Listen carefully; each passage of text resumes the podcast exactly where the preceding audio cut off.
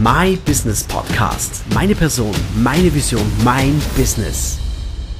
Angela Kiemeier und Joachim Klauzig begrüßen Sie bei My, My Business Podcast. Hier am Mikrofon Joachim Klauzig. Ich bin Sänger, Pianist und Stimmtrainer und neben mir Angela Kiemeier. Ich begrüße Sie natürlich auch recht herzlich bei Stimmbaum on Air. Ich heiße Angela Kiemeyer, bin Sängerin, Komponistin und Sprechtechniktrainerin. Wir beide sind tätig als Musiker, sowohl live auf der Bühne als auch im Tonstudio und das mit gemeinsamen Projekten und auch jeder für sich mit eigenen musikalischen Projekten. Ja, und vor allem auch sind wir leidenschaftliche Trainer für alles, was mit dem Thema Stimme zusammenhängt und haben uns vor einiger Zeit zusammengetan, um hier wirklich was Besonderes zu kreieren. Angela, magst du erzählen, wie das begonnen hat? Ja, natürlich sehr gerne. Wir haben uns ja auf der Universität für Musik und Darstellende Kunst kennengelernt, wo wir beide Gesang und Klavier studiert haben. Wir haben dort wahnsinnig viel tolle Inputs bekommen, was die Stimme anbelangt. Ich habe aber immer wieder festgestellt, dass mir etwas abgeht. Ich bekam eine schöne, runde, weiche Stimme, aber meine Höhe ging nicht mehr so wie ganz zu Beginn. Und dann machte mich eine Lehrerin auf die Terlusologie von Dr. Hagener aufmerksam. Da geht es um Atemtypen, nämlich um die Einatmer und um die Ausatmer.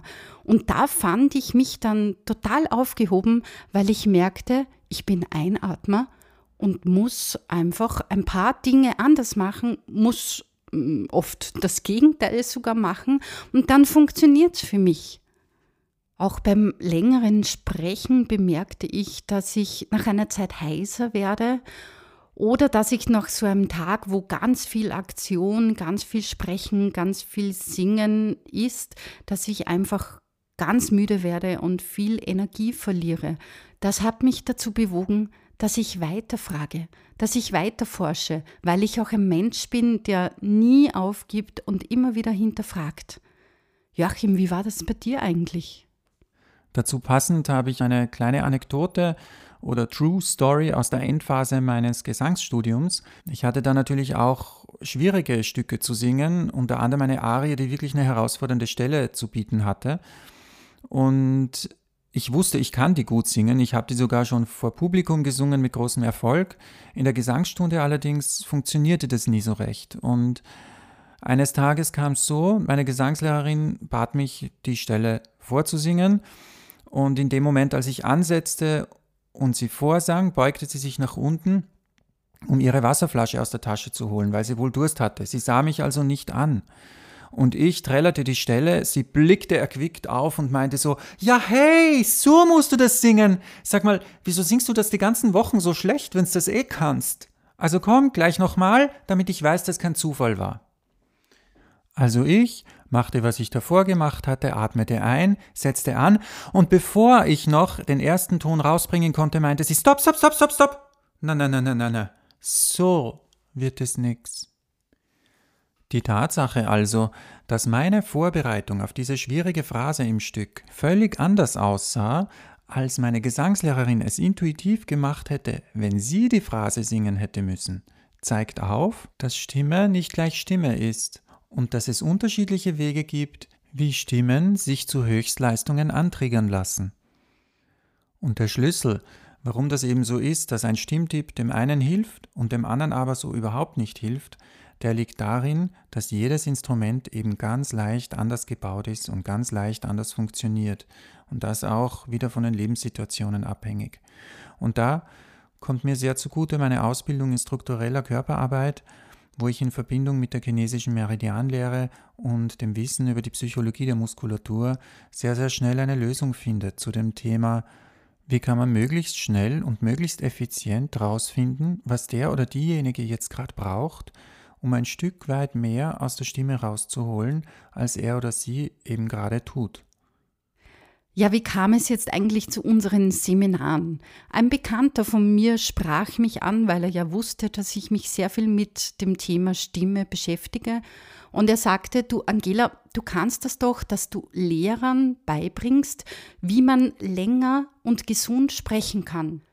Und da habe ich natürlich dann drauf gesagt, ja klar, das ist genau mein Thema, da biete ich doch gerne Seminare an. Ja, und da sind wir jetzt beim Thema, warum kam es so, dass wir das gemeinsam aufgezogen haben. Also der pragmatische Grund war damals ganz einfach der, dass das Seminar vorgesehen war für eine Gruppe weit über 20 Menschen und uns beiden war klar, dass bei dieser Gruppengröße einfach eine Individualisierung, so wie wir das für sinnvoll halten, mit Stimme zu arbeiten, definitiv nicht möglich ist. Daher haben wir gesagt, okay, wir bieten es zu zweit an, weil dann können wir wenigstens Kleingruppen bilden und wirklich dafür sorgen, dass jeder individuell seine Tipps so erhält, damit sie ihm oder ihr auch wirklich weiterhelfen. Ja, und dann kam es so, dass wir das Feedback bekommen haben, dass es so toll ist, dass wir das zu zweit machen, dass es hier eine Frau gibt und einen Mann und die unterschiedlichen Persönlichkeiten, mit denen es dem einen oder der anderen noch viel leichter fällt, die Tipps anzunehmen, vom einen oder von der anderen, dass wir das beibehalten haben, ausgebaut haben und so war Stimmbaum geboren.